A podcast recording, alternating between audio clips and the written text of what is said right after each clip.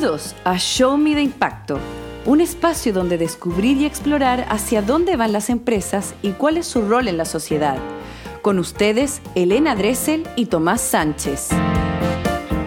Hola, ¿cómo están? Bienvenidos a un nuevo capítulo de Show Me the Impacto, este podcast donde intentamos descubrir cómo las empresas, cómo el mercado pueden ser un buen vehículo, una buena herramienta para hacer una mejor sociedad y como siempre con nuestra gran y querida Elena Dressel. ¿Cómo estamos, Tomás? ¿Cómo están todos nuestros auditores? Gracias por sus mensajes, por compartir Show Me de Impacto, un podcast que eh, va poniendo nuevas ideas sobre la mesa. La idea es que vayamos debatiendo sobre temáticas que son importantes o relevantes, al menos en nuestra manera de ver el mundo. Tomás, hoy día vamos a estar hablando, por ejemplo, de la crisis de los medios de comunicación tradicional, de qué manera em, esto va tomando un nuevo camino, cómo influye em, el mundo tecnológico. Eh, hemos hemos tenido casos que son bien emblemáticos respecto a legislaciones en Europa, lo que sucedió con Facebook en Australia, así que queremos como llevarlo un poquito a tierra local y ver cómo eh, se va a ir desarrollando esto, porque finalmente los medios no van a desaparecer. O sea, no van a desaparecer, pero creo que está en tela de juego por no decir juicio. Em, ¿cuál va a ser? No, eh, porque, porque, creo que está en juego más que el juicio. O sea, no sabemos qué es lo que va a pasar y por mucho que no, desaparezcan, creo que su calidad y, su rol sí está en juego. Es decir, podríamos terminar con... ¿Cómo? Y el modelo de negocio.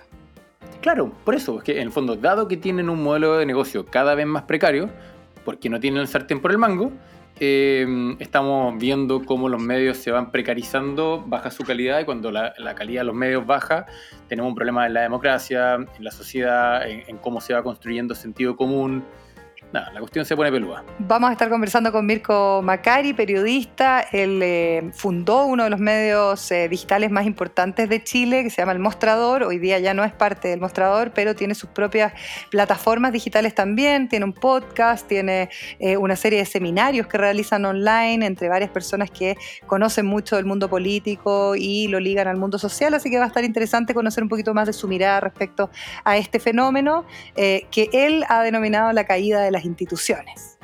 Sí, es que es interesante porque Mirko no se apega estrictamente al medio, sino que hace su análisis en una mirada más amplia, como casi entrando en la teoría del poder o en la teoría institucional, como casi en un, en un análisis más sociológico y político.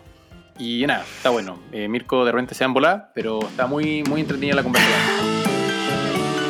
Oye, em, una cosita corta que te quería comentar, Tomás, a raíz de nuestro último capítulo, donde hablábamos de la industria de la salud, bueno, todo lo que ocurrió respecto a el COVID, el manejo de la vacunación, que yo sé que en eh, Inglaterra, donde estás tú, se ha manejado bastante bien y ahí me gustaría que comentaras un poquito las cifras que tú manejas, pero eh, acá en Chile ya se sabe que a través del Instituto Milenio de Inmunología, eh, hay un académico y un investigador que es de la Universidad Católica, que es una de las universidades más importantes de nuestro país, em, y que junto al rector de su universidad, Ignacio Sánchez, habían tenido una súper buena experiencia con el laboratorio chino Sinovac, que en algún momento estuvo bien cuestionado. ¿ah? Estamos hablando del científico Calergis, que em, la verdad, Alexis Calergis, que la verdad es que fue quien lideró primero las investigaciones o quizás las tratativas con este laboratorio, que como te digo, en un principio fue un poquito cuestionado. Todo el mundo decía, como sabemos que la mm. vacuna china va a ser tan efectiva y va a ser buena. Bueno, ellos ya venían teniendo un relacionamiento a través del Instituto Milenio eh, para otras vacunas y eso entonces se suma a eh, toda esta serie de conclusiones que hemos ido sacando, sobre todo en el último capítulo de nuestro podcast, respecto, uno, a que tenemos un buen sistema de atención primaria de salud, por lo tanto se puede administrar la vacuna hasta en sectores muy alejados de nuestro país, y eso es un punto de inflexión importante que no tiene color político. Dos, como la academia y la ciencia son parte fundamental y la piedra eh, que finalmente genera los cimientos para que económicamente luego el Ministerio de Hacienda y el Estado pueda eh, en el fondo ir a comprar estas grandes dosis de vacunas y hoy día nos tenga posicionado dentro de los países latinoamericanos como uno de los que mejor gestión ha tenido en cuanto a la vacunación de su población. Sí, no, es bien interesante lo que dice Elena, porque al final te da, te muestra cómo muchas veces eh, el nivel de gestión y el nivel de conexión con el mundo, es decir, ese tema de relacionamiento, hace la diferencia. Es decir, poder tener la conexión a quién llamar, poder tener la experiencia de haber trabajado con cierto equipo y por tanto tener la confianza. Y esto no, no es tal como uno se podría imaginar de que esto simplemente es diplomacia un canciller levanta el, teléfono, llama a la embajada de no sé quién, las cosas funcionan y así te ponen primero en la fila. No, acá hay que construir relaciones y es importante en un mundo globalizado que uno nunca sabe con quién va a tener que trabajar y a quién pedirle ayuda, tener esos contactos bien trabajados.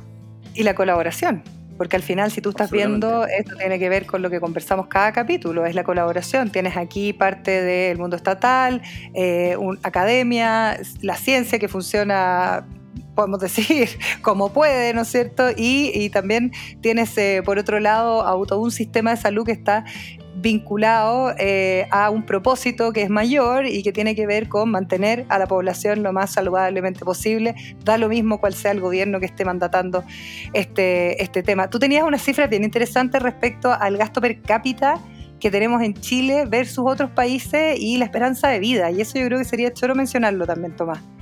Sí, bueno, a propósito de lo que estábamos hablando la vez pasada y, investigando un poquito el tema, es interesante entender de que muchas veces es algo que es muy políticamente incorrecto de decir, pero la verdad es que Chile hace mucho con poco.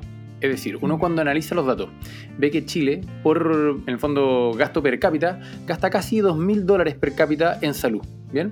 Y eso, para tener un indicador de cuán buena es la salud en Chile, uno de los que normalmente se usan porque son poco debatidos y por lo tanto también eh, agrega mucho es la esperanza de vida, ¿cierto? Uno entiende que si uno tuviese una salud precaria, más allá de las colas de espera, o si las colas de espera realmente terminaran impactando finalmente en la salud, uno entiende que te, termina pegando en eh, la esperanza de vida. Y la esperanza de vida de Chile es de 79 años hoy día, un poquito más. Y eso lo hacemos con casi 2.000 dólares.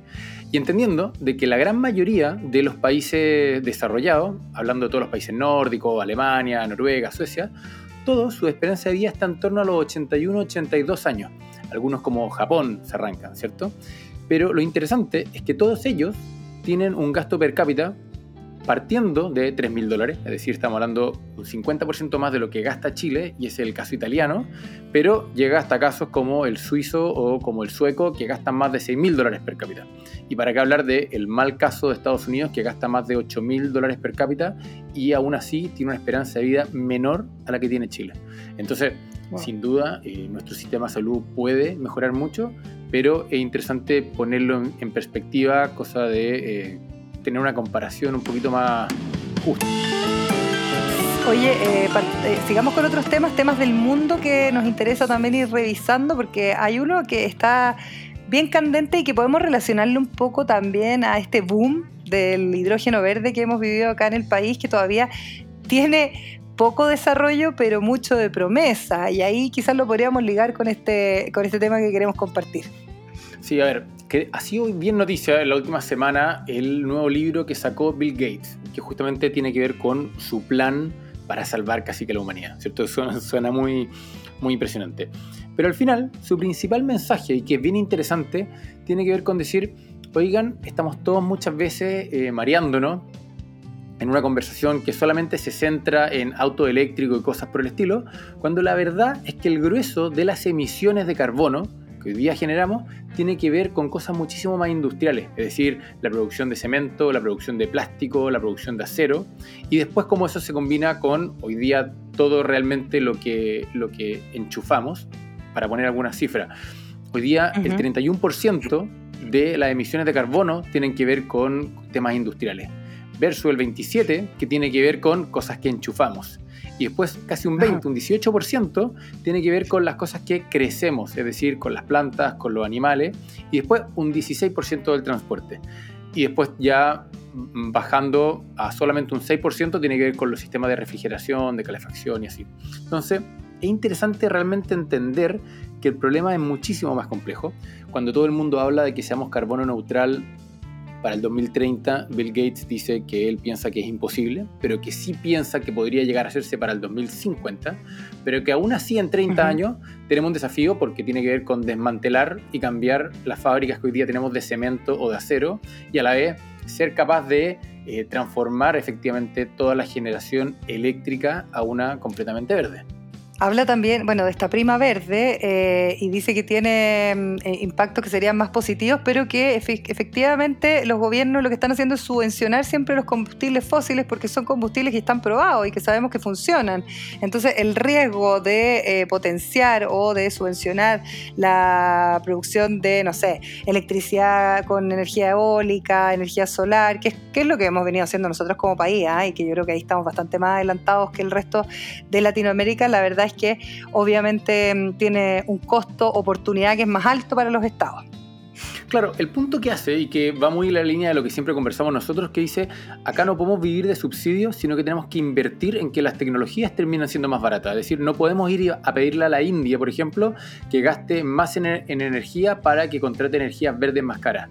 Tenemos que mm. nosotros invertir en tecnología para que esas nuevas tecnologías limpias terminen siendo más baratas y por lo tanto no tengas que pagar un premium por ser verde. Entonces, un ejemplo claro es lo que ha pasado en el mundo de los paneles solares. Hoy día Chile la lleva en paneles solares y en, energía eólica, pero justamente porque fue China sobre todo quien invirtió tanto en tecnología como en escala para poder hacer los paneles solares muy baratos. Y, gracias a eso es que hoy día somos competitivos, pero no fue tanto porque nosotros como país hayamos invertido en eso, fue porque tenemos condiciones geográficas y climáticas eh, derechamente las mejores del planeta, el desierto de Atacama es el lugar con mayor radiación del mundo, pero también tuvo que ver con que hubo inversión en tecnología.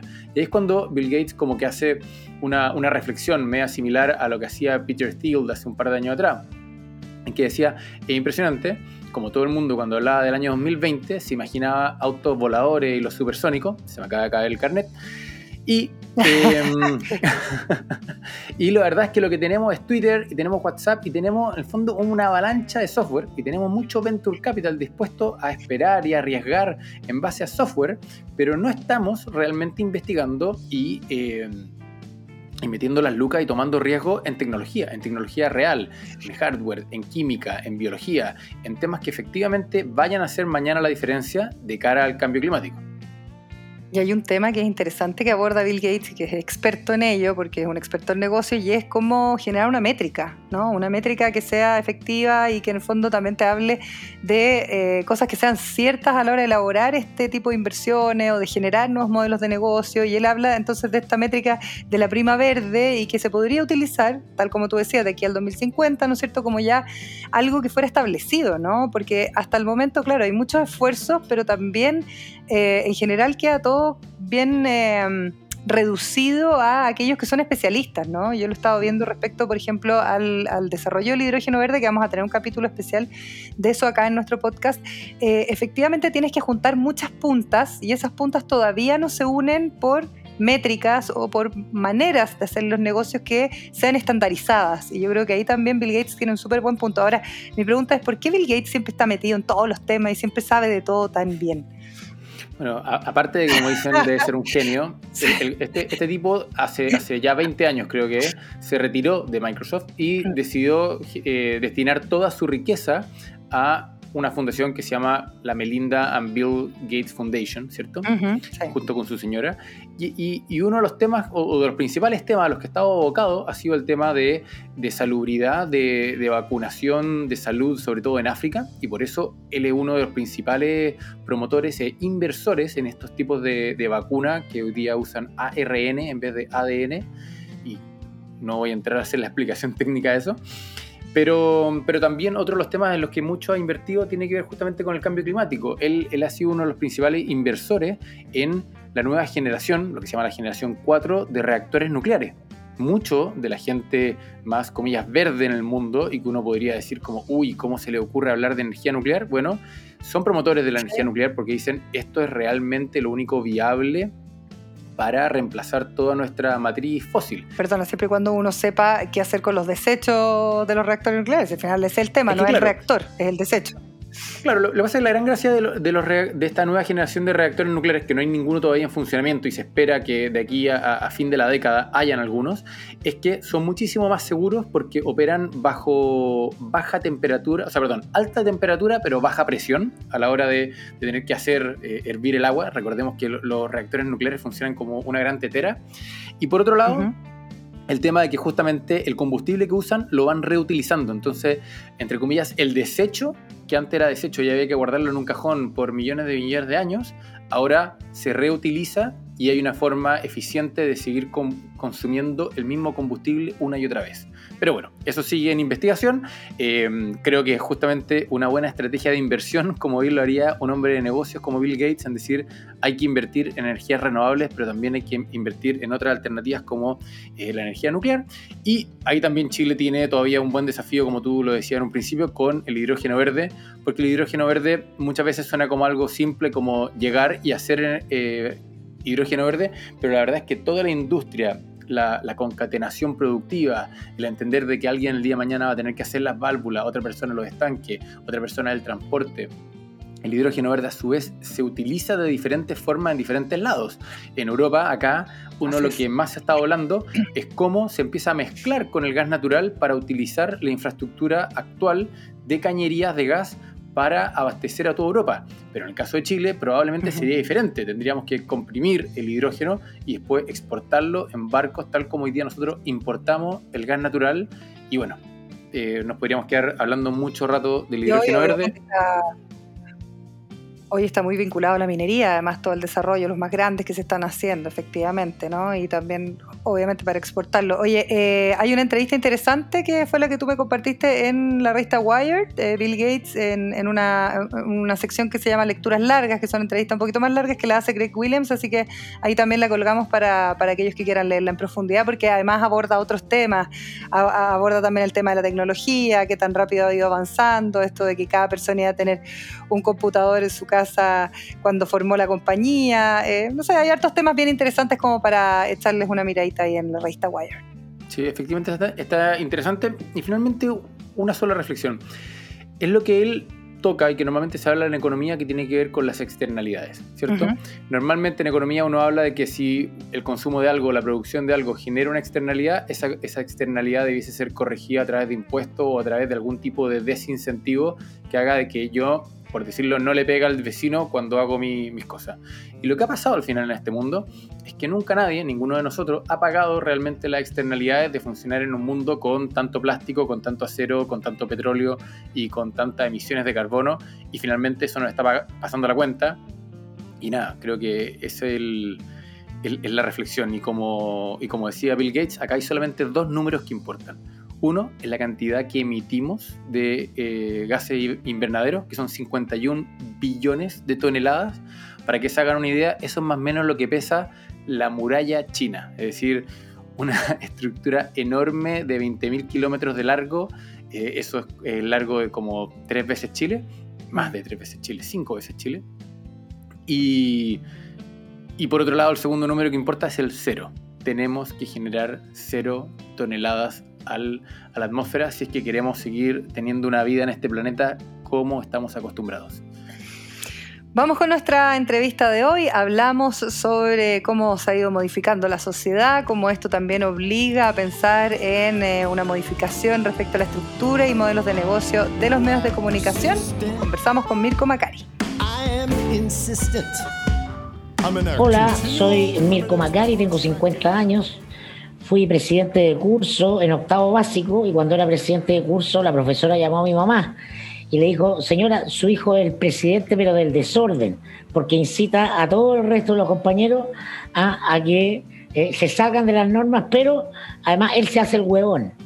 Hoy día estoy eh, obsesionado con, con esto, el cambio digital, conectado con otros cambios y transformaciones estructurales que están eh, viviéndose en la sociedad y feliz de evitar este tiempo de incertidumbre y transformaciones radicales. Mirko Macari, un tremendo invitado para hablar de eh, los medios de comunicación, la transformación digital. También has estado hablando insistentemente respecto a la caída de las instituciones o más bien la modificación de lo que conocíamos como una estructura social que nos tenía cómodos hasta que nos pusimos bastante incómodos, amparados por la tecnología también, Mirko. Y por eso estamos súper contentos de tenerte acá en Show Me Impacto em, y partir hablando un poco como lo que se ha ido dando y que hemos comentado capítulo a capítulo del podcast junto a Tomás eh, sobre cómo em, la tecnología empieza a incidir no solo dentro de cómo la gente percibe la información, sino también en cómo se cuestiona el modelo de negocio y la, forma en que se venía haciendo medios de comunicación. Eh, intervienen los estados, tiene que intervenir al final el mismo mercado. ¿Cómo lo ves? Bueno, veo que eh, estamos en un momento filosófico poderoso que es que no sabemos, pero además probablemente no sabemos que no sabemos. Ah, tenemos la pulsión natural de buscar la certeza y querer saber. Eh, es cierto, veo los medios de comunicación como un animal de medio. He estado toda mi vida en la prensa política, en la prensa escrita política, en el Mercurio, La Nación, eh, dirigí el mostrador, pero siempre todo en una época análoga. ¿ah? Eh, donde había mucha certeza de dónde estaba el poder. Eso ha cambiado radicalmente, el poder se está desplazando a un lugar incierto y eso es lo que yo llamo el desplome de las instituciones, que lo podemos ver todos los días en las noticias. ¿no? cuánto pesaba la Iglesia Católica hace 5, 10 o 15 años en términos de, incidencia decisiva en la política pública. Como un actor lo teníamos, cualquier conflicto social arbitraba la Iglesia, alguien quería meter un condón para prevenir el SIDA y la Iglesia lo sacaba implacablemente, ese era poder. La Iglesia hoy día está contra la pared, no tiene ninguno. Así podemos ir recorriendo las instituciones una a una. Y los medios son una institución, son una institución que se está desplomando ¿ah? en cuanto a estructuras análogas. ¿En qué sentido? En el sentido de que se desconstruye su jerarquía. ¿Cuál es el poder de los medios y de los periodistas en, el esquema tradicional? Lo que Sigmund Bauman diría en el mundo sólido. ¿ah? Somos arbitradores de la verdad social. ¿ah? Si lo dicen un periodista o lo dicen los medios, esto es cierto. Bueno, tenemos que eh, eh, comprender que entramos a una época ah, donde cada uno quiere creer lo que quiere creer y se diluye la verdad. Ah, a lo más podemos aproximarnos a una construcción honesta de la realidad. La verdad, así con, con grande, eh, se la dejamos a los teólogos, ah, eh, eh, porque es una cuestión solemne y seria, y los periodistas, a lo más nos podemos aproximar a la realidad, que siempre es el mapa y nunca es el territorio. Eh, donde además lo que está en disputa son los discursos hegemónicos, los mismos discursos de los medios. Y entonces entramos en esta era del like a un tiempo profundamente emocional, donde eh, este mundo sólido que se cae era el mundo de la razón, este mundo líquido que emerge el mundo de la emoción. No, yo no creo algo porque alguien me dice que es cierto y que lo tiene comprobado y sigo su mismo, su mismo método de análisis y llego a una conclusión. Eso es el tiempo, la razón que muere. Yo creo ah, algo porque me lo cuenta alguien que para mí es creíble, porque empatizo emocionalmente con una persona, con un individuo, con un líder de opinión al que yo le creo. Ah, creo en él y consecutivamente, consecutivamente creo en lo que él me dice. Y entonces esta lógica de los medios como instituciones, ¿ah? como estructuras más allá de las personas que la componen, desaparece. ¿ah? Porque eh, la gente ya no ve Canal 13, la gente ve a Iván Valenzuela, la gente no ve eh, CNN o Chilevisión, ve o sigue a Daniel Matamala o a Julio César.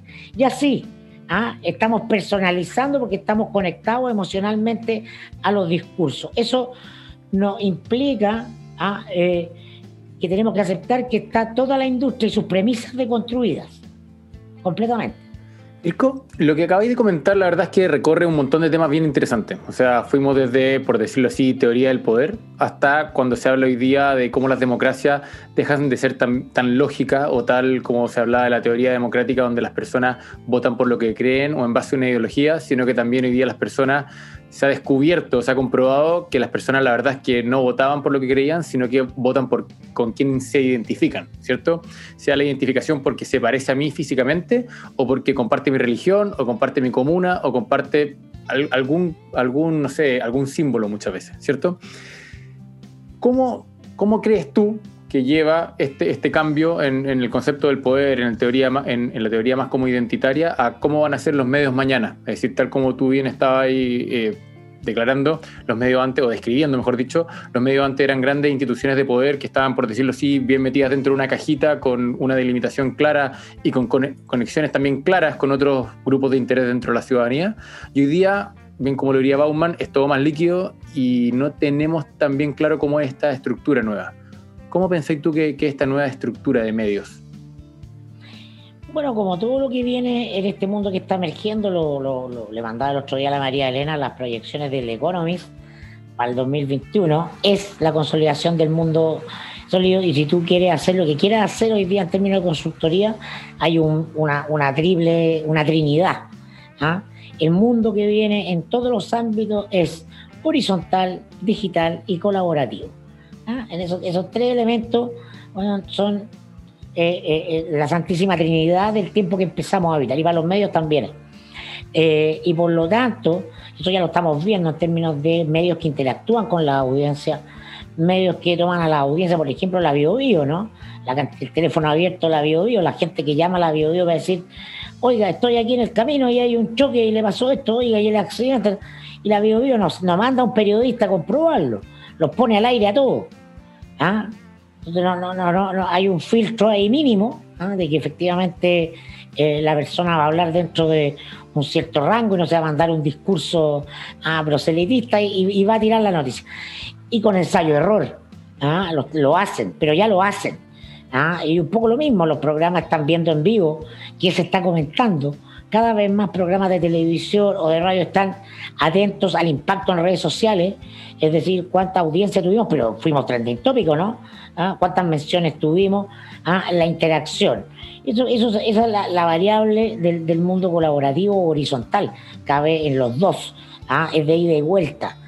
Se acaba este medio, este, los medios de, comunicación unidireccionales. Entonces, básicamente, esto se trata de personas. Se trata de que los medios tienen que tener personas creíbles para su grupo, para sus nichos, para su audiencia. ¿ah? La agricultura lo hace, la agricultura, la radio agricultura tiene claro ¿ah? que es una radio de derecha ¿ah? y no de centro derecha, es muy de derecha y le da a su público lo que quiere escuchar. Y funciona muy bien y se financia y están en el. Están en su. Sí.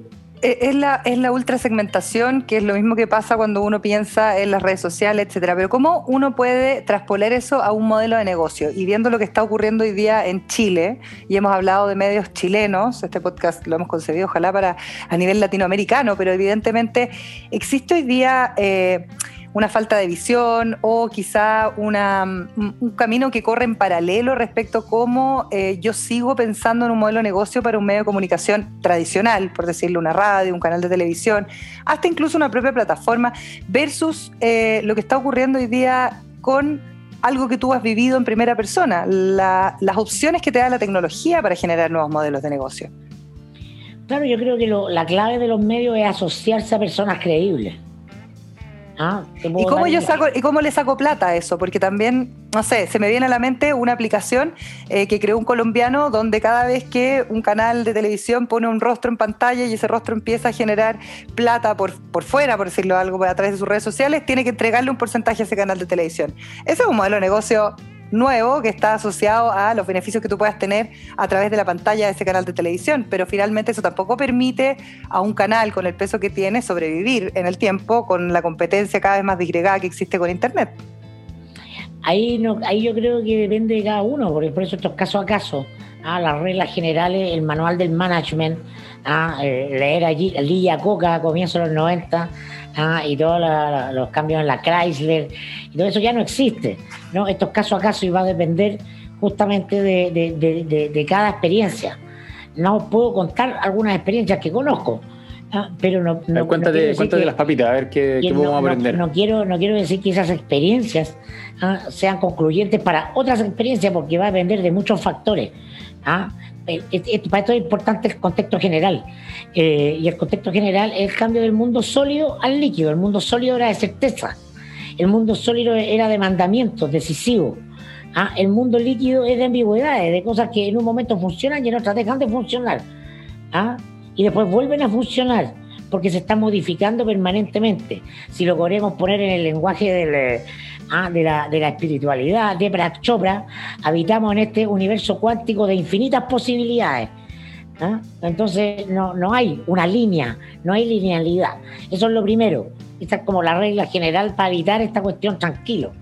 No, el caso el más interesante, uno de los más interesantes a mi juicio es el caso de Iván Weisman, mi, colega, por, años estuvimos en el mostrador, yo era el director y Iván era el, subdirector y él, yo hacía política y él hacía finanzas. Iván Weisman se fue a, Argentina ¿ah? eh, y allá también está en un medio, entre comillas, tradicional, se llama redacción eh, como, como socio, pero trabajan todos los días para hacer un producto digital, etc. Pero a la vez él deja una red de contacto y, fuente en Chile y permanece informado de lo que pasa acá. Y entonces el mostrador lo llama, porque el mostrador pierde, cuando se va Iván, toda la lectoría en el mundo de los negocios, de la influencia, del poder económico. Entonces, el mostrador tiene una, decisión racional.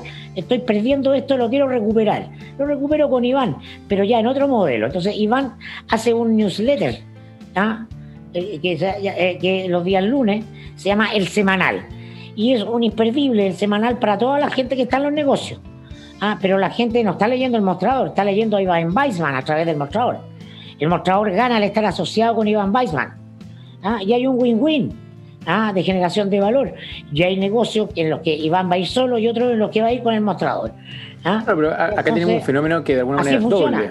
Porque es un doble fenómeno en el sentido de decir, los medios se desanclan de las marcas y de las instituciones y pasan a personalizarse, ¿cierto? Es decir, empezamos a personas a creer en personas, pero al mismo tiempo... El desplome de las instituciones, se caen las instituciones. Claro, al mismo tiempo se desacopla la forma en la que cobro, porque ahora tengo un problema cuando tengo que empezar a cobrar por un mail o cuando de alguna manera no, se me desarma el modelo de negocio. Y ahí la pregunta, Mirko, ¿cómo pensáis tú? O sea, son dos preguntas. Uno, ¿dónde pensáis que como que a los medios se les pasó la vieja? En el sentido de que se estaba desarrollando este cambio y de repente todos quedaron offside y están todos ahí al borde de la quiebra. Y por por otro lado, ¿hacia dónde va este nuevo modelo de negocio que a su vez tiene que ver con hacer este tándem con personas? Exactamente, porque eh, las ganancias van a estar por otro lado. Eh, vamos a, empresas chicas, ¿no? Los grandes, a ver, los grandes transatlánticos del, periodismo en Chile están eh, encallados, ¿ah? chocaron con el iceberg, ¿ah? lo hemos visto con Copesa, que cada despido con Copesa dicen que es el último, ¿ah? y dos meses después viene otro. Ah, no, pero ahora sí está en la última ola de despido, te lo, juramos de guata. Y en el último ya eliminaron el papel una cuestión que había que hacer cinco años antes, cuando estábamos en el mostrador con Iván, ah, con Federico, decían, oye, estos gallos ah, están eh, dando la hora, pero se creían súper poderosos porque somos la Asociación Nacional de la Prensa y, ah, y lo tenemos más grande que todo y hacemos papel porque no importa lo que cueste.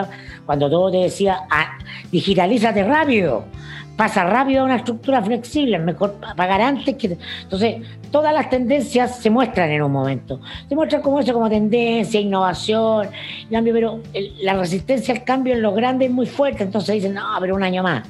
Ya le damos dos años más, de ahí vemos. Y ahora están pillados, ya están con el, con el agua hasta el cuello. Estar a tiempo en este tiempo es muy clave si hay una tendencia, hay que ir para allá y experimentar y probar. Porque lo único claro es que no vaya a poder seguir haciendo diarios de papel cuando la humanidad está protegiendo los bosques, que son los de los que se saca el papel. ¿ah? Porque eh, si no paramos el cambio climático, nos extinguimos como especie. Entonces, estamos en, frente a esos, eh, a esos problemas morrocotudos, como decía Sabito Livingston. ¿ah? Eh, y, en general el pensamiento del poder, porque probablemente muchos asesores o periodistas en Comesa decían, vámonos a, digital, pues, pero el poder, ah, el dueño, el big boss, ¿no? Ese bueno es un dinosaurio, pues viene del mundo análogo, entonces se resiste a pensar que va a tener que ser uno más, ¿ah? que va a tener que estar de tú a tú con el periodista que al que siguen las multitudes. ¿ah? que va a perder parte de su poder para poder mantenerse vigente. Ah, eso, a eso es lo que estamos enfrentados a todo nivel de las instituciones. Oye, Mirko, ¿y ahí qué pasa con las políticas públicas? Hemos visto casos, yo partí de esta conversación eh, hablando un poco como de ciertos parelés que se han hecho tanto en la Unión Europea respecto al uso de datos, información, etcétera, y por otro lado el caso un poquito más cercano y más emblemático respecto a los medios de comunicación vinculados a Facebook y Australia. ¿Qué pasa con las autoridades? ¿Qué pasa con las políticas públicas? Em, yo siento que nosotros estamos súper atrasados, pero me imagino que bueno, el paso que, hay que seguirle a la tecnología tampoco es un paso muy, muy fácil, ¿no? Es algo demasiado líquido y rápido, pero ¿dónde debiera estar ese rol también? Bueno, estamos frente a un proceso de disolución del poder del Estado. Mm. O sea, lo, lo, lo, lo, podéis contar tú mejor que nadie aquí, María Elena. O sea, cuando llegó Uber, que se transformó al tiro en un problema porque los taxistas salían a decirle, no, elimine Uber. Y Uber no se puede eliminar, pues. No, aparte que si, tú, si eliminas, Uber, eliminas Uber y se te sube al triple el desempleo también, pues. Vamos a regular, porque rápidamente una innovación que está al margen del poder. Mm. Las innovaciones no ocurren porque hay una ley que las permita. ¿ah? Tratan de hacer una ley, pero van detrás. Todavía no tenemos ley Uber y ya hay cinco plataformas como Uber. ¿Ah? Y entonces la velocidad de transformación supera con mucho la velocidad del poder político de regular. Y una ilusión quiere regular además. Entonces, eh, eh, está claro lo que va a pasar. ¿ah? No hay regulación, vamos a vivir una suerte de selva. Ahora, hay aspectos sensibles donde efectivamente el poder se va a poner cabrón. O sea, esa, esa cosa que decimos los que decimos los periodistas, que somos re buenos para repetir eslogan y tonteras sin reflexionarlas. El hombre más poderoso del mundo, el presidente de Estados Unidos. Bueno, yo tengo serias dudas de eso, pero no me cabe ninguna duda que desde que eh, las plataformas digitales bajaron a, Trump, a Donald Trump, el presidente de Estados Unidos en ejercicio ya no es el hombre más poderoso del mundo. Lo, le pueden bajar ¿ah? la, la, la, comunicación, la luz, ¿ah? la energía, las plataformas digitales cuando quieran, cuando, cuando estimen que lo que está diciendo en general no, no les gusta. O por último, pongámonos más pesados, no acuerdo al negocio. ¿ah? Va más allá de lo que nosotros establecemos como lo correcto para el mundo.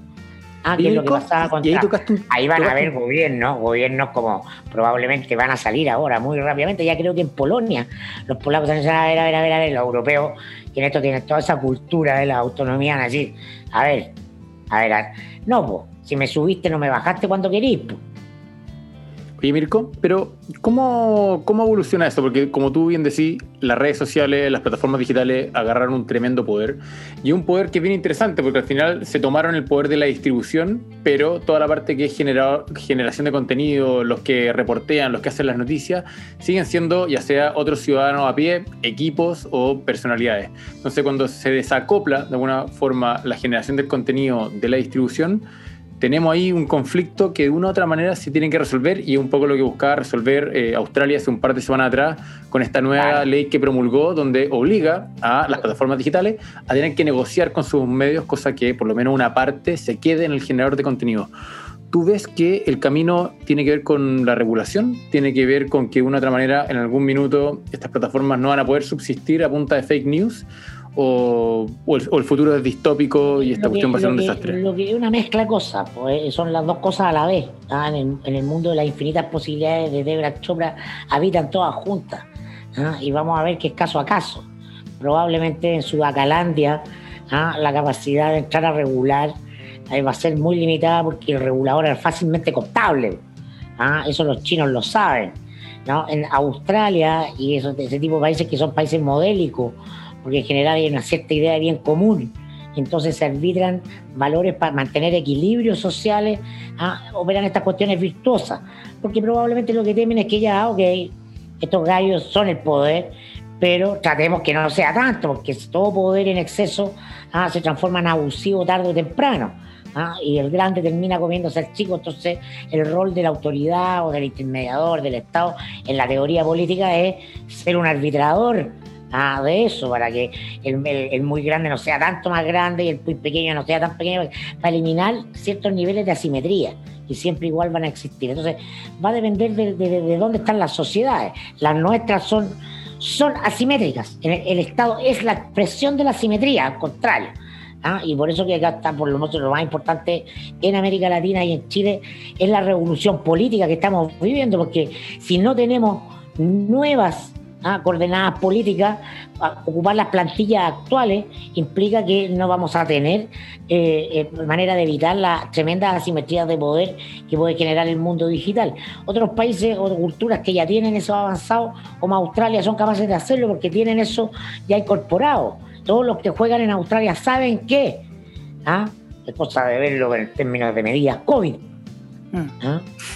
Oye, Mirko, y la experiencia que tú has tenido respecto a un podcast que tienen, ustedes ah, ah, tenían como varias patitas de negocio que se han ido poco a poco integrando. ¿Cómo ha, cómo ha sido esa experiencia? Claro, te refieres al podcast La Cosa Nostra. Exacto. Bueno, el podcast que hacemos con Alberto Mayol y Darío Quiroga, que es un podcast semanal de actualidad política. Te puedo contar la historia para que la gente vea que cómo en la historia se van dando las cosas, van ocurriendo y te van planteando desafíos que en su minuto tenés que ir resolviendo. Eh, eh, nosotros hacíamos, a, todos, a los tres nos interesaba el padrino. Entonces Alberto hizo un, un curso para la universidad que se llama El Poder en el Padrino que era un curso académico, ¿ah? una inquietud personal para sistematizar algo. Y yo hablaba en la radio con Paulsen hasta por debajo de la lengua, en casos de política, con el padrino. Y entonces somos amigos y dijimos, bueno, hagamos algo justo, hagamos un seminario. ¿ah? Las leyes del poder en el padrino, listo.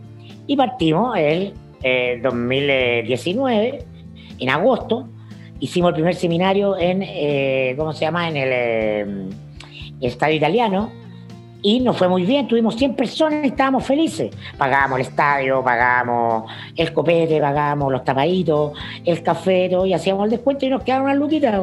Bien, ah, porque, lo, porque lo estábamos pasando bien y además habían unos ingresos ahí. Excelente. Entonces Darío Quiroga, ah, que eh, el, el tercer mosquetero de este cuento, dijo, hagamos un podcast para fidelizar a los que vienen al, al seminario. Entonces, como un cariñito, porque le gusta la cariñocracia, como la continuidad de, Bachelet y de Julio César. ¿ah? Como estamos afectivamente conectados con, la audiencia, pero que no es menor, es muy importante. Hagámosle un podcast que nos cuesta, nos juntamos, grabamos una tontera y se la mandamos a, la gente que ya está en nuestra lista de asistentes a seminario. ¿ah? Como un plus, ¿ah? como el regalo del llame ya. El ya ahora le damos Listo. Bueno, eso fue el 2019. Eh, grabamos podcast septiembre del 2019, uno, creo. No, grabamos uno. Grabamos uno. Y vino el estallido social. Y el segundo podcast lo grabamos el 19 de octubre, sábado, a las 7 de la tarde en la casa de Alberto Mayor, que estaba celebrando el cumpleaños de su hija, y mientras estábamos grabando, se estaba decretando el toque de queda ¿ah? en todo el territorio nacional, producto del estallido social. Bueno, y ese podcast nos disparó. ¿ah? Nosotros no sabíamos que el podcast, que una idea anterior, no iba a pillar con el estallido. Es el momento el que lo levanta, es una ola que nosotros no controlamos. Después la hemos, la hemos ido surfeando.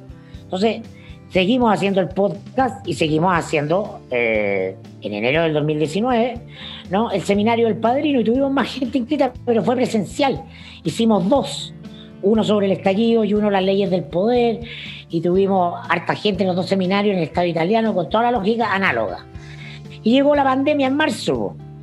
¿ah? Y en marzo teníamos, en abril teníamos nuestro, final de marzo teníamos el siguiente seminario, entonces dijimos, ¿qué hacemos? Paremos, esperemos, cagamos con los seminarios. ¿Por qué no lo hacemos por Zoom? ¿Ah? Hicimos el primero por Zoom y el segundo ya teníamos tres veces más inscritos que en cualquier seminario análogo. Pero esas cuestiones no las controlamos nosotros. Ah, y en el invierno se nos ocurrió, hagamos uno que se llame eh, Piñera pasa agosto como pregunta. ¿ah? Y, se llenó 600 personas. ¿no? Y entonces después dijimos, a ver, hagamos seminario y con la plata la reinvertimos por ejemplo, hagamos una encuesta presidencial, porque Alberto es estadístico, ¿no? Hagamos una encuesta, perdón, para el plebiscito.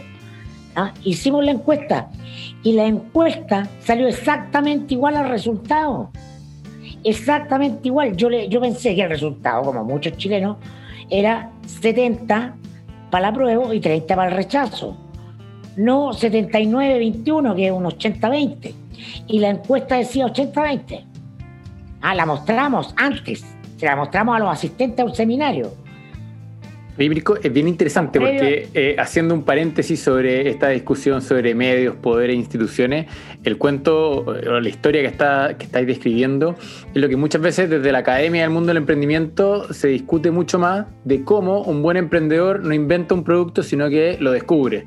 En la medida de que va haciendo pruebas y va haciendo cosas y de repente se da cuenta cuáles son las teclas que cuando cuando la aprieta suena música y la gente le gusta versus cuando aprieta otras teclas que a ellos les gustaban, pero que la gente no responde, hay que dejar de hacerlo. Entonces, está bueno entender ese recorrido de comenzar por un, por un seminario, pasar un podcast, eh, expandir el tema con encuestas, pero ir sabiendo cómo seguir al contenido y a, tu audiencia.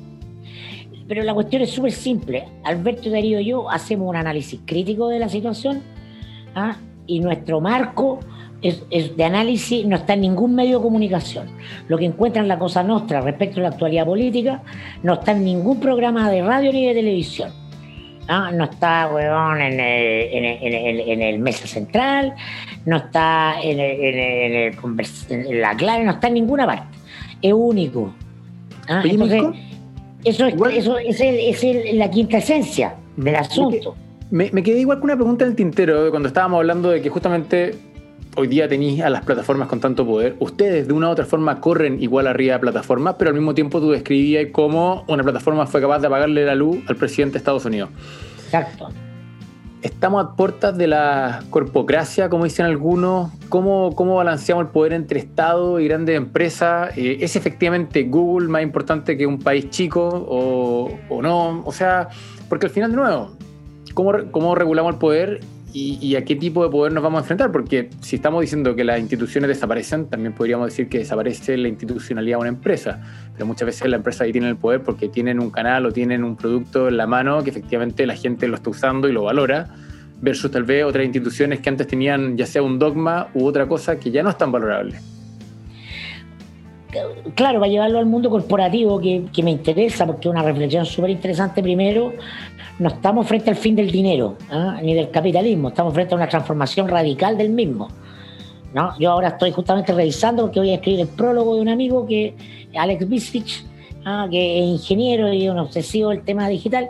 Entonces él está escribiendo su primer libro digital que se llama Mi Esperanza Digital, ¿ah? donde tiene una serie de recomendaciones y pasos para a que las personas comprendan este paso de la era análoga al digital porque implica una transformación del disco duro en el que fuimos formados.